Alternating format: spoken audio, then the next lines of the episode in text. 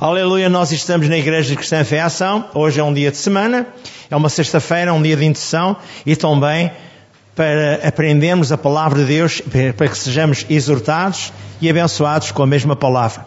Vamos dizer assim, Pai, esta noite nós te pedimos que tragas uma palavra ungida do trono da tua santidade e ela fique gravada a fogo no nosso espírito.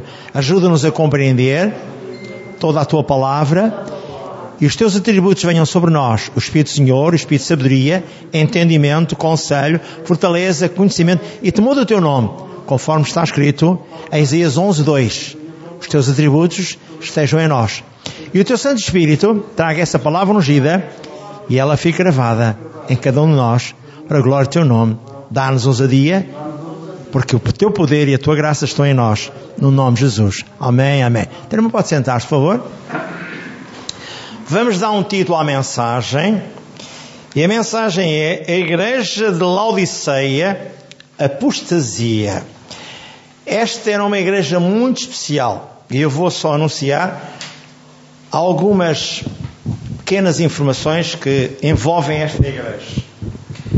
A igreja de Laodiceia estava situada num centro bancário. Eles eram homens com capacidades financeiras. Havia uma escola de medicina, tinham também para a cura oftalmológica o talco. Era usado naquela época. A igreja era deles, não era do Senhor Deus e Pai. E havia também uma regra que era o direito das pessoas. Ou seja, esta igreja de Laodiceia era uma igreja dos dias de hoje, democrática. Toda a gente mandava e Deus não mandava lá. Quando o Espírito Santo se ausenta de uma igreja para que um grupo de irmãos, um grupo de pessoas dirija a igreja e dirige o pastor, essa igreja já não é uma igreja de Deus. É uma igreja que está vivendo os tempos da democracia, em que quem, quem, quem dirige é o homem. O homem é que elege, o homem é que põe, o homem é que tira, o homem é que faz todas as coisas. Isto aconteceu durante muitos anos, e acontece ainda muitos anos, em algumas igrejas evangélicas. E isto cria embaraços grandes a Deus. Deus é um teocrata.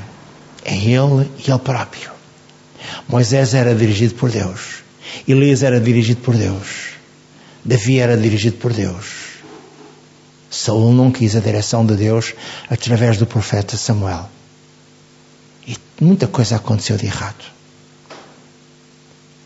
Mais tarde, quando Deus substituiu Elias por Eliseu, o Eliseu a primeira coisa que fez, porque ainda não estava preparado, ainda não tinha o seu computador, computador real, ou seja, à altura, ele a primeira coisa que fez foi, porque chamaram calvo, porque chamaram nomes, as crianças, lançou uma praga, lançou uma maldição sobre elas. E vieram uma ursa e uma leoa e destruíram 40 crianças. E ele estava cheio da unção de Deus, a unção dobrada do Espírito de Elias. Há coisas que nós vamos ter que aprender. E hoje precisamos de aprender muitas coisas. Eu vou ler em Apocalipse capítulo 3, versículo 15 a 16. O que é que eu vou ler em Apocalipse 3? Uma carta dirigida por Deus, revelada por João, à igreja, à igreja de Laodiceia.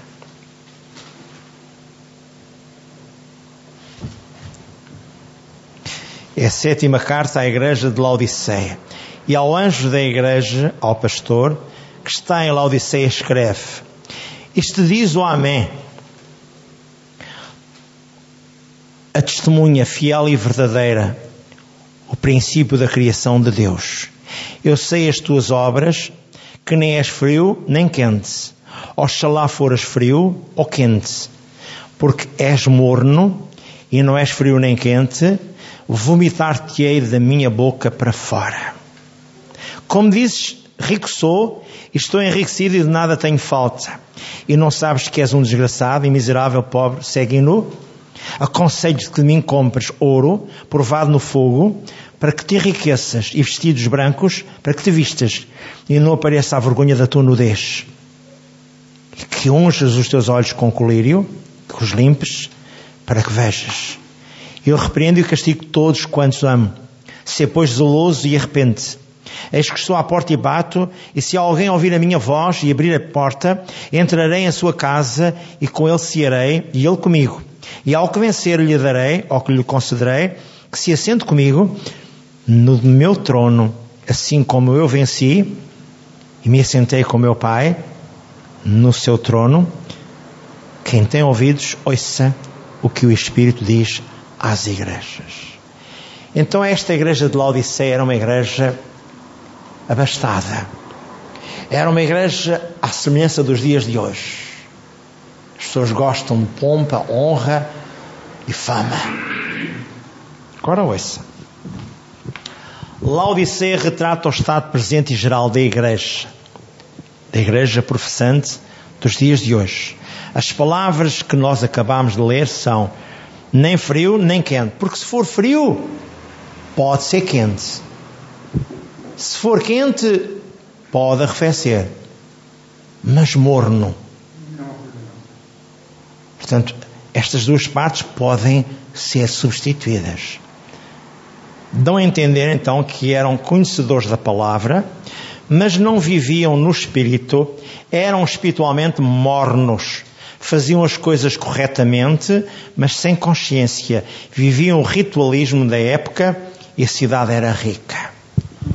É na abastança, é na parte que o homem se sente confortável que ele deixa de vir à igreja e deixa de ter temor a Deus, porque já tem tudo aquilo à sua volta que ele perspectivou ter.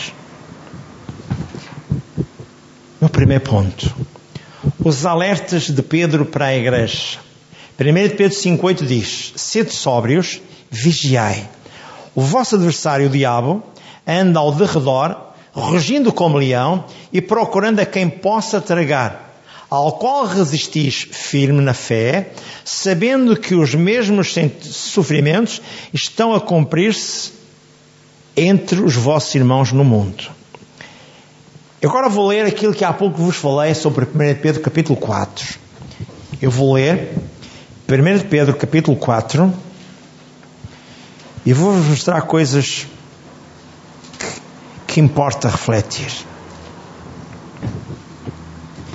Diz assim em 1 Pedro capítulo 4, versículo 12 a 19.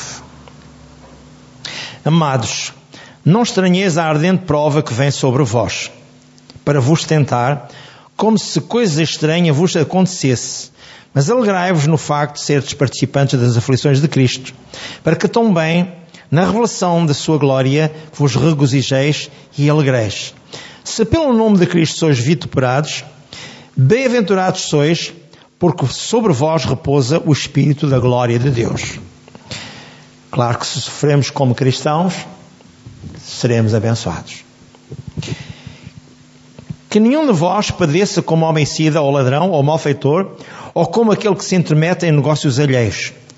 Mas se padece como cristão, não se envergonhe. Antes glorifica Deus nesta parte. Agora veja a reflexão, veja aonde nós queremos chegar. Porque já é tempo que comece o julgamento pela casa de Deus, e se primeiro começa por nós, qual será o fim daqueles que são desobedientes ao Evangelho de Deus? E se o justo dificilmente se salva, onde aparecerá o ímpio e o pecador? Portanto, também, os que padecem segundo a vontade de Deus, encomendem as suas almas ao fiel Criador, fazendo o bem. Há muita gente que não gosta de si, que não gosta de mim. Há muita gente que prevarica contra si e contra mim. Há muita gente porque o mundo está cheio da maldade satânica. E o diabo olha para nós e vê, a nossa, e vê a nossa presença de Deus, o Espírito Santo de Deus. E ele não gosta de si, nem gosta de mim. Ele vai tentar contrariar o seu caminho com Deus. Ele vai tentar contrariar tudo aquilo que você é com Deus. Para que você perca a sua confiança em Deus. É tudo o que ele vai tentar fazer. Mas hoje, temos algo mais para lhe dizer. No versículo 18, se o justo dificilmente se salva, onde comparecerá o ímpio pecador? A sedução, seduzidos por correntes diabólicas, pelo poder, pela fama, pelo dinheiro, pelo sexo. Outras igrejas que já falámos, como a igreja de Éfeso, tinham inclusivamente concubinas no templo para relacionamentos sexuais. Estou a falar sério. É uma questão só de lermos. A igreja dos dias de hoje é comparável à igreja de Laodiceia. Uma igreja em crescendo que se transforma em igreja apóstata. Apocalipse 3,15, vou repetir. Como Deus disse, e se dirige à igreja: Conheça as tuas obras, que nem és frio, nem quente. Oxalá fores frio ou quente. Assim, porque não és frio nem quente, és morno, vomitar-te-ei da minha boca. Veja se entendo o que eu vou dizer agora. Não basta o conhecimento e ouvir à igreja, recebendo Deus. Alguém afirmou: o caminho para o inferno é pavimentado de boas intenções. Como sabia Deus o estatuto daquela igreja? as suas obras, as suas ações. É importante salientar que pecado é a desobediência a Deus e provoca a ausência de Deus. Pecado é errar o alvo. Pecado, pecado é negligenciar aquilo que Deus determinou que nós fizéssemos e andássemos segundo as leis dele.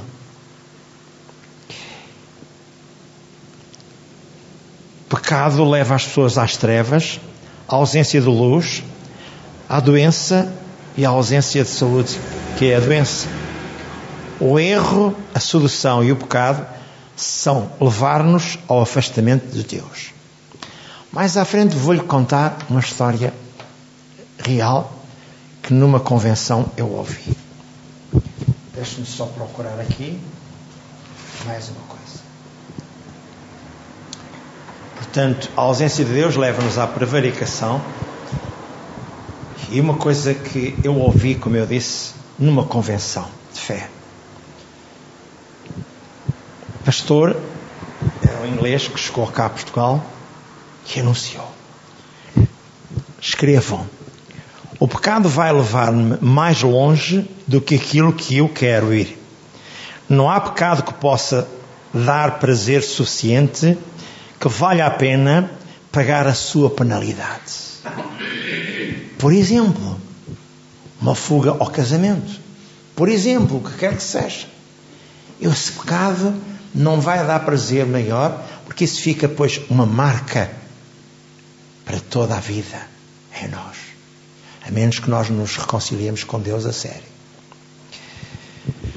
Moisés e a sua caminhada com Deus. O teste é constante, pois somos peregrinos sobre a face da terra.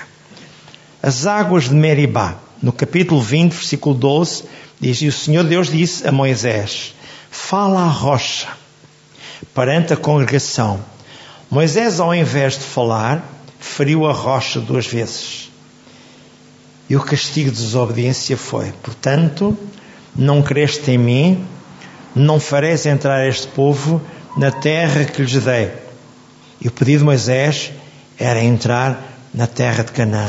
Eu vou ler em Deuteronômio 3, versículo 23, como Moisés se dirigiu a Deus, para Deus usar de misericórdia para com ele e deixar levar o povo, ele, Moisés, à terra Canaã. Mas Deus disse: prevaricastes.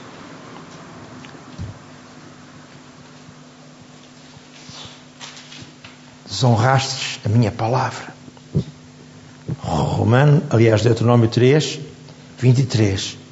Também eu pedi graça a Deus, ao mesmo tempo dizendo: Ó oh, Senhor Jeová, já começastes a mostrar ao teu servo a tua grandeza e a tua forte mão, porque que Deus há nos céus e na terra que possa obrar segundo as tuas obras e segundo a tua fortaleza. Rogo-te que me deixes passar para que veja esta boa terra que está além do Jordão, esta boa montanha e o Líbano. Porém o Senhor indignou-se muito contra mim por causa de vós e não me ouviu. Antes me disse: Basta, não me fales mais neste negócio. Sobe ao monte Pisga, levanta os teus olhos ao oriente, ao ocidente, e ao norte, e ao sul, e ao oriente, e vê com os teus olhos, porque não passarás o Jordão. Manda, pois, Josué, esforça-te e conforta-o, porque ele passará adiante deste povo e o fará possuir a terra que vires. Assim ficamos neste vale de fronte de Bet Peor. Se eu lesse aquele contexto todo, onde vem descrito que Moisés prevaricou, logo a seguir houve uma guerra que se levantou. Eu vou tentar ler-vos este contexto. Números 20. Números 20. É o quarto livro da Bíblia. É antes de Deuteronômio.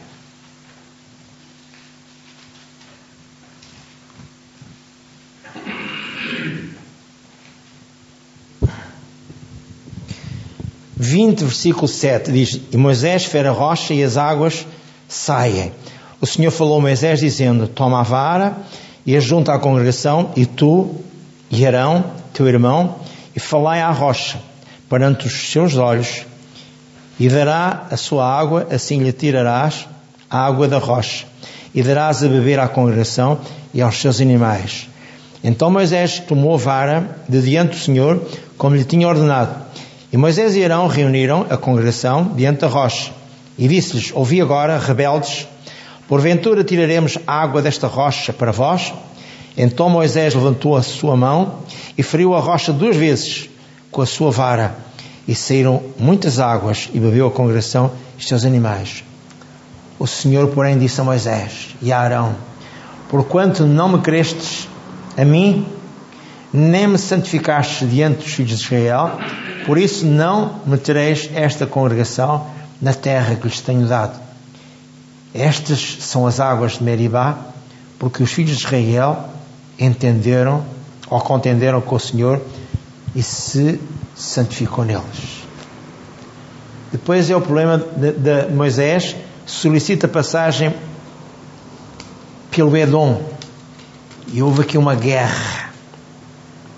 E assim dá-se a morte de Arão.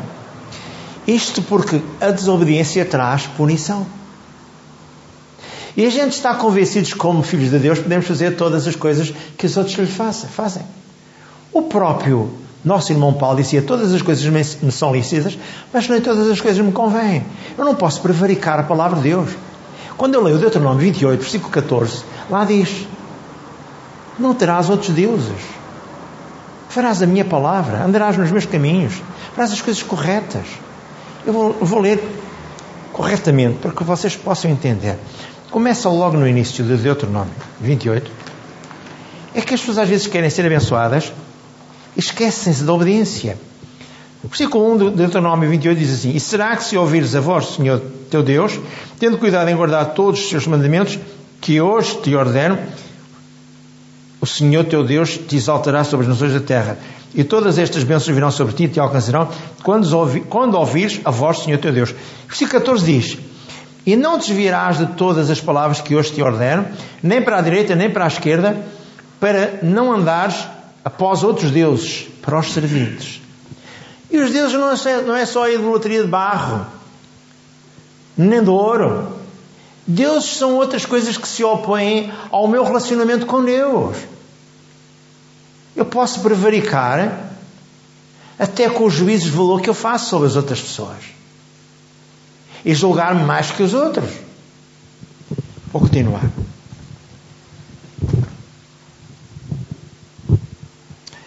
O alerta real à igreja. Para mim, como pastor, para si, como irmão. João 3,19 diz: A única condenação é para os que amam mais as trevas do que a luz. É o caso dos que rejeitam Jesus à luz. Jesus Cristo, em 1 João 3,8, diz: Veio para nos libertar dos compromissos com o diabo.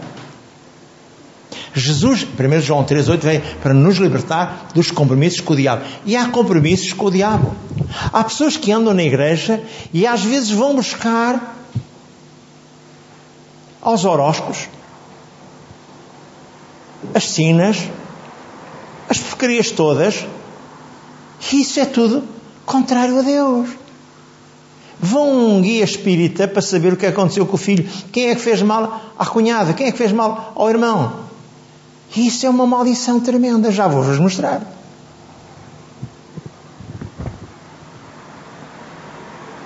Em Efésios 5, 11 e 12 diz: Não vos associeis às obras infrutuosas das trevas. Antes, porém, condenai-as, porque as coisas feitas por eles em oculto, até o dizê-las é vergonhoso.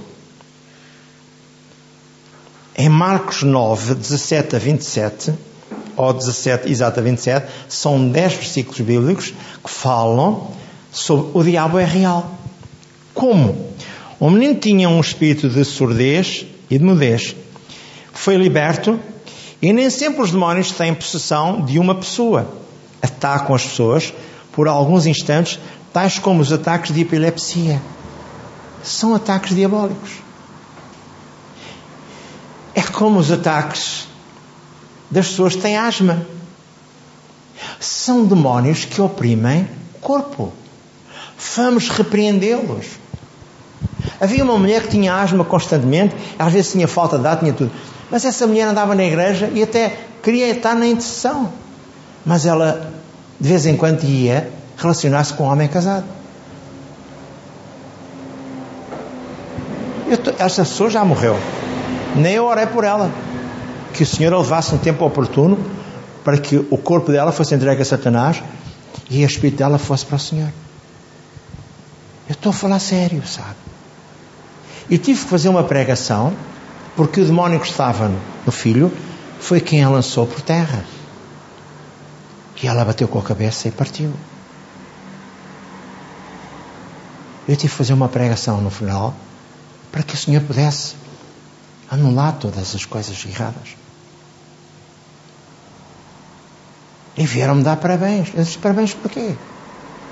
Eu, a única coisa que anunciei foi que Deus era com as pessoas. E as abençoava. Para ele foi um alívio para a pessoa em causa. Agora veja mais o que eu lhe vou dizer quais as obras mais comuns do oculto que o diabo utiliza e ele usa. Antes é importante refletir que Satanás opera escondido da luz e fala em oculto. Normalmente ele utiliza as pessoas e faz as coisas em oculto, porque ele não é o elemento que se aparece como um ser divino. Ele foi criado por Deus. Ele é um ser espiritual, mas não é divino. A idolatria, em Êxodo 21 a 4, fala precisamente de que Deus abomina a idolatria. E visita a maldade dos pais nos filhos até a terceira e quarta geração daqueles que o aborrecem. E o feitura de ídolos, já agora posso ver aqui, em Deuteronômio 27, 15, é bom que eu possa ajudar as pessoas a compreenderem. Ah, mas eu tenho, tenho os meus ídolos, tenho as minhas. Pá, você tem lá o que você quiser. Aqui diz em Deuteronômio 27, 15: Maldito o homem que fizer imagem de escultura ou de fundição, abominação ao Senhor, obra da mão do artífice, e a puser em um lugar escondido. E todo o povo responderá e dirá: Amém. E aqui também diz: Maldito aquele que desprezar seu pai e sua mãe. E todo o povo dirá: Amém. Há coisas que nós precisamos de entender. Honra o teu pai e a tua mãe, terás sucesso, terás longos dias sobre a face da terra. Diz Efésios capítulo 6, versículo 1 e 2. Estamos a falar agora de idolatria. O Salmo 115 fala sobre idolatria. É muito rápido. Já estou aqui. E vou-vos ler os quatro ou cinco versículos. Os ídolos deles são, estou a ler Salmo 115, versículo 4. Os ídolos deles são prata e ouro, obra das mãos dos homens, têm boca, mas não falam, têm olhos, mas não veem, têm ouvidos, mas não ouvem, nariz têm, mas não cheiram, têm mãos, mas não apalpam, têm pés, mas não andam, nem só algum sai da sua garganta. Tornem semelhante a eles os que os fazem e todos aqueles que nele confiam. Confia, ó Israel, no Senhor, Ele é o seu auxílio e o seu escudo. Ele é que é o Senhor. E as pessoas dizem, ah, mas é, é uma, é uma recordação, é, eu vou à Maria porque ela é a mãe de Jesus. Não, não. A Bíblia diz claramente em, em Timóteo 2,15. Já agora vou ver, só para não errar. Que o único intermédio entre Deus e os homens é Jesus Cristo homem. A gente tem que dar estas informações todas. Ora, Timóteo. 1 Timóteo 2, 5, perdão. Porque há um só Deus e um só mediador entre Deus e os homens, Jesus Cristo homem. Não há mais ninguém, não há Maria, não há Joaquim, não há Manel. O véu foi rasgado alto a baixo para ter diretamente um relacionamento com Deus. A minha oração é ouvida diretamente. Deus. Os anjos agarram nas minhas palavras, levam-nos à sala de registros perante Deus. E Deus lá faz a aprovação. Eu serei abençoado. Magia branca, magia negra. Atos 19, 19 a 20. Já agora, preciso de ler. É rápido e lê-se num instante. Atos 19, 19 e 20. Quer ver o que é que eles fizeram? Quando tiveram conhecimento das coisas? Nos dias de Paulo, só um segundo mais. Estou só a folhear para você saber. E diz assim: Também muitos dos que seguiam artes mágicas trouxeram os seus livros e os queimaram na presença de todos, e feita a conta do preço, acharam que montava a 50 mil peças de prata. Assim a palavra do Senhor cresceu poderosamente e prevalecia. Porquê? Porque aconteceu coisas inexcedíveis na terceira viagem de Paulo. Paulo prega o Evangelho em Éfeso. E há um tumulto excitado por Demétrio. Há várias coisas sempre. Não pense que as coisas são fáceis. Os exorcistas, no capítulo 19, versículo 13, versículo 14 diz que os que faziam isto eram sete filhos de Sevas, judeu, principal dos sacerdotes. Porém, o espírito maligno que estava num dos endemoniados disse: Conheça Jesus, bem sei quem é Paulo, mas vós quem sois? E saltando neles o homem que tinha o espírito maligno, e a senhorança de dois deles pôde mais que eles, de tal maneira que nos feridos fugiram daquela casa. Não vamos fazer coisas se não estivermos preparados para as fazer. Se andarmos como pessoas normais do mundo sem temer a Deus, o que é que a gente vai agora lutar contra demónios? Só para levar uma sova. Vamos é ser cada vez mais sóbrios e honestos perante Deus. Depois temos também adivinhação. Diz lá em Deuteronômio 18, 9 a 12. Deus diz que abomina os prognosticadores, os agoureiros, os leitores dos astros, tudo isso Deus abomina. A bruxaria, Êxodo 22, 19, diz: A bruxa não, deverá, não deverás deixar viver, destrói-a. Astrologia, Isaías 47, 8 a 15. Hipnotismo, Levítico 26. Até hipnotismo. Sem livro da Bíblia, em Levítico 26. É que as pessoas estão convencidas que isto não provoca. Provoca Deus.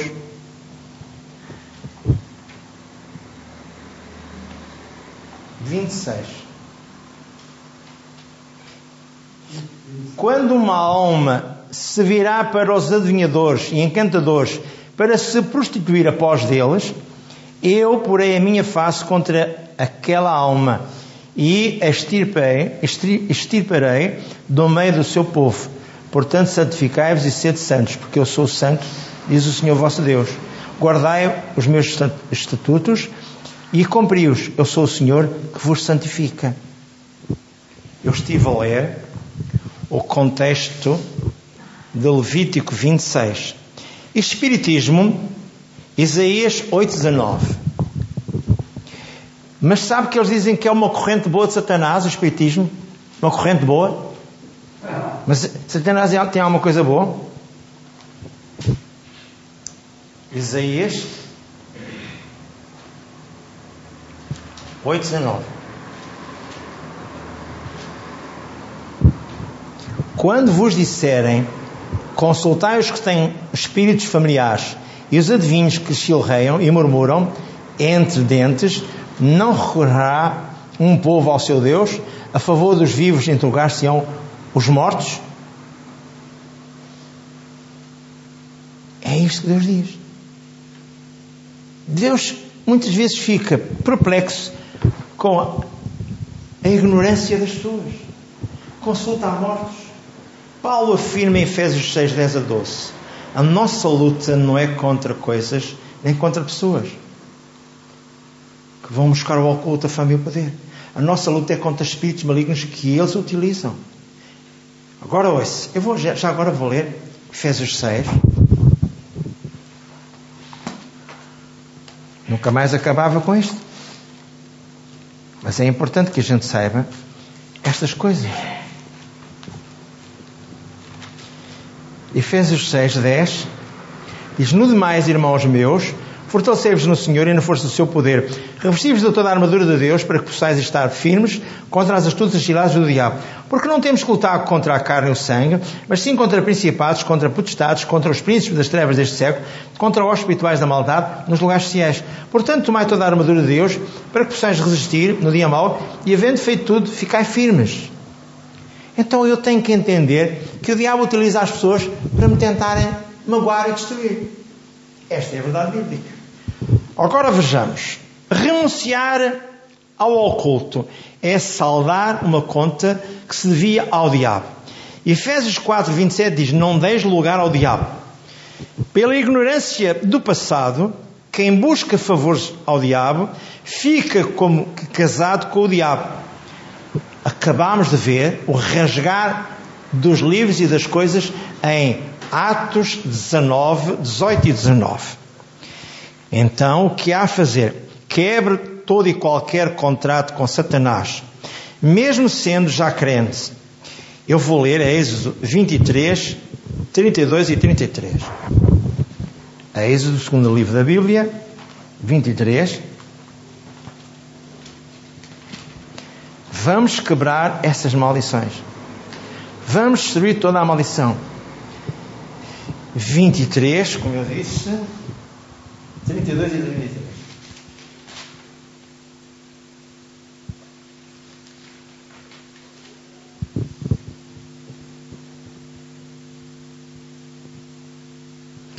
Não farás concerto algum com eles, ou com os seus deuses. Na tua terra não habitarão, para que não te façam pecar contra ti. Se servires aos seus deuses, certamente serás um laço será um laço para ti. E Deus diz, no versículo 24: Não te inclinarás diante dos seus deuses, nem os servirás, nem farás conforme as suas obras, antes as destruirás totalmente e quebrarás de todas as suas estátuas e servireis ao Senhor vosso Deus, e Ele abençoará o vosso pão e a vossa água, e eu tirarei do, do meio de ti as enfermidades, e não haverá alguma que aborte, nem estéril na sua terra, e o número dos teus dias cumprirei.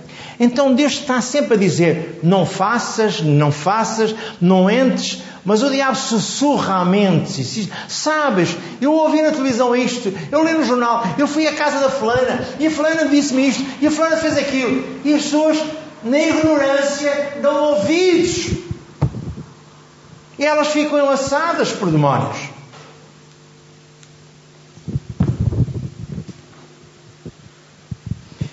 Como ser liberto?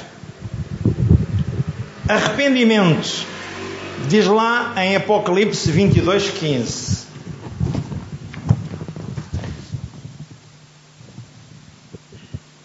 Arrependimento de obras mortas. Eu vou ler.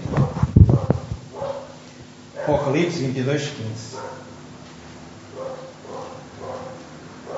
Havia muita coisa ainda para falar, mas já estamos em pouca dentro.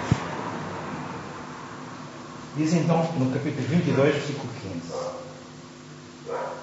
Ficaram de fora os homens de vasos, aqui diz os cães, são homens de vasos, feiticeiros e os que se prostituem, e os homicidas e os idólatras, e qualquer que ame e cometa mentira. Ficarão de fora. Então, estas são as obras do oculto. E no capítulo 21, versículo 8, fala para a igreja também. Mas quanto aos tímidos, aos medrosos, aos descrentes, aos abomináveis, aos homicidas, e aos devassos, e aos feiticeiros, e aos idólatras, e a todos os mentirosos, a sua parte será no lago que arde com fogo e enxofre, o que é a segunda morte, morte espiritual.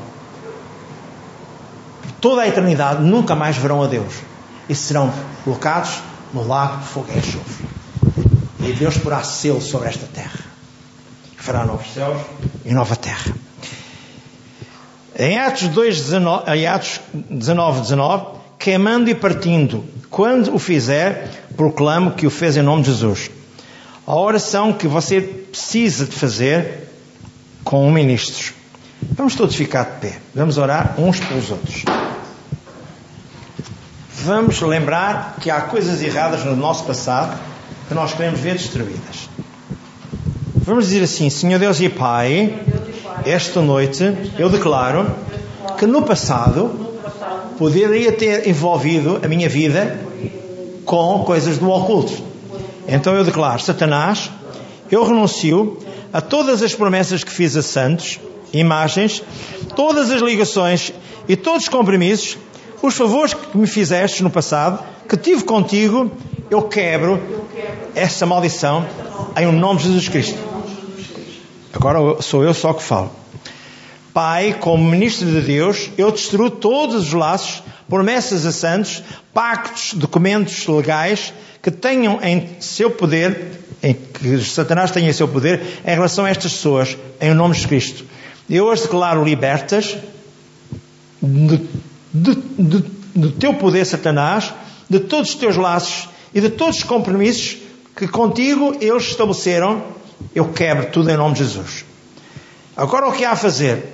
Temos que encher o nosso coração com a palavra de Deus para que o diabo não volte a entrar na casa limpa e liberta.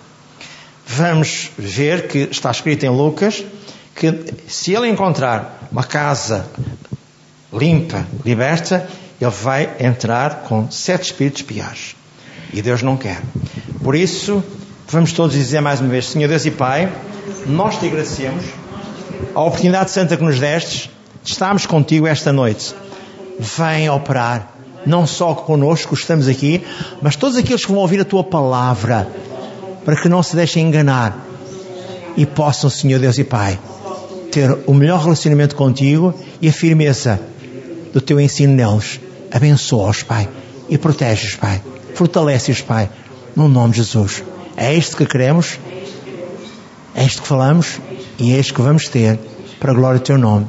Amém e amém. Diga louvado seja Deus.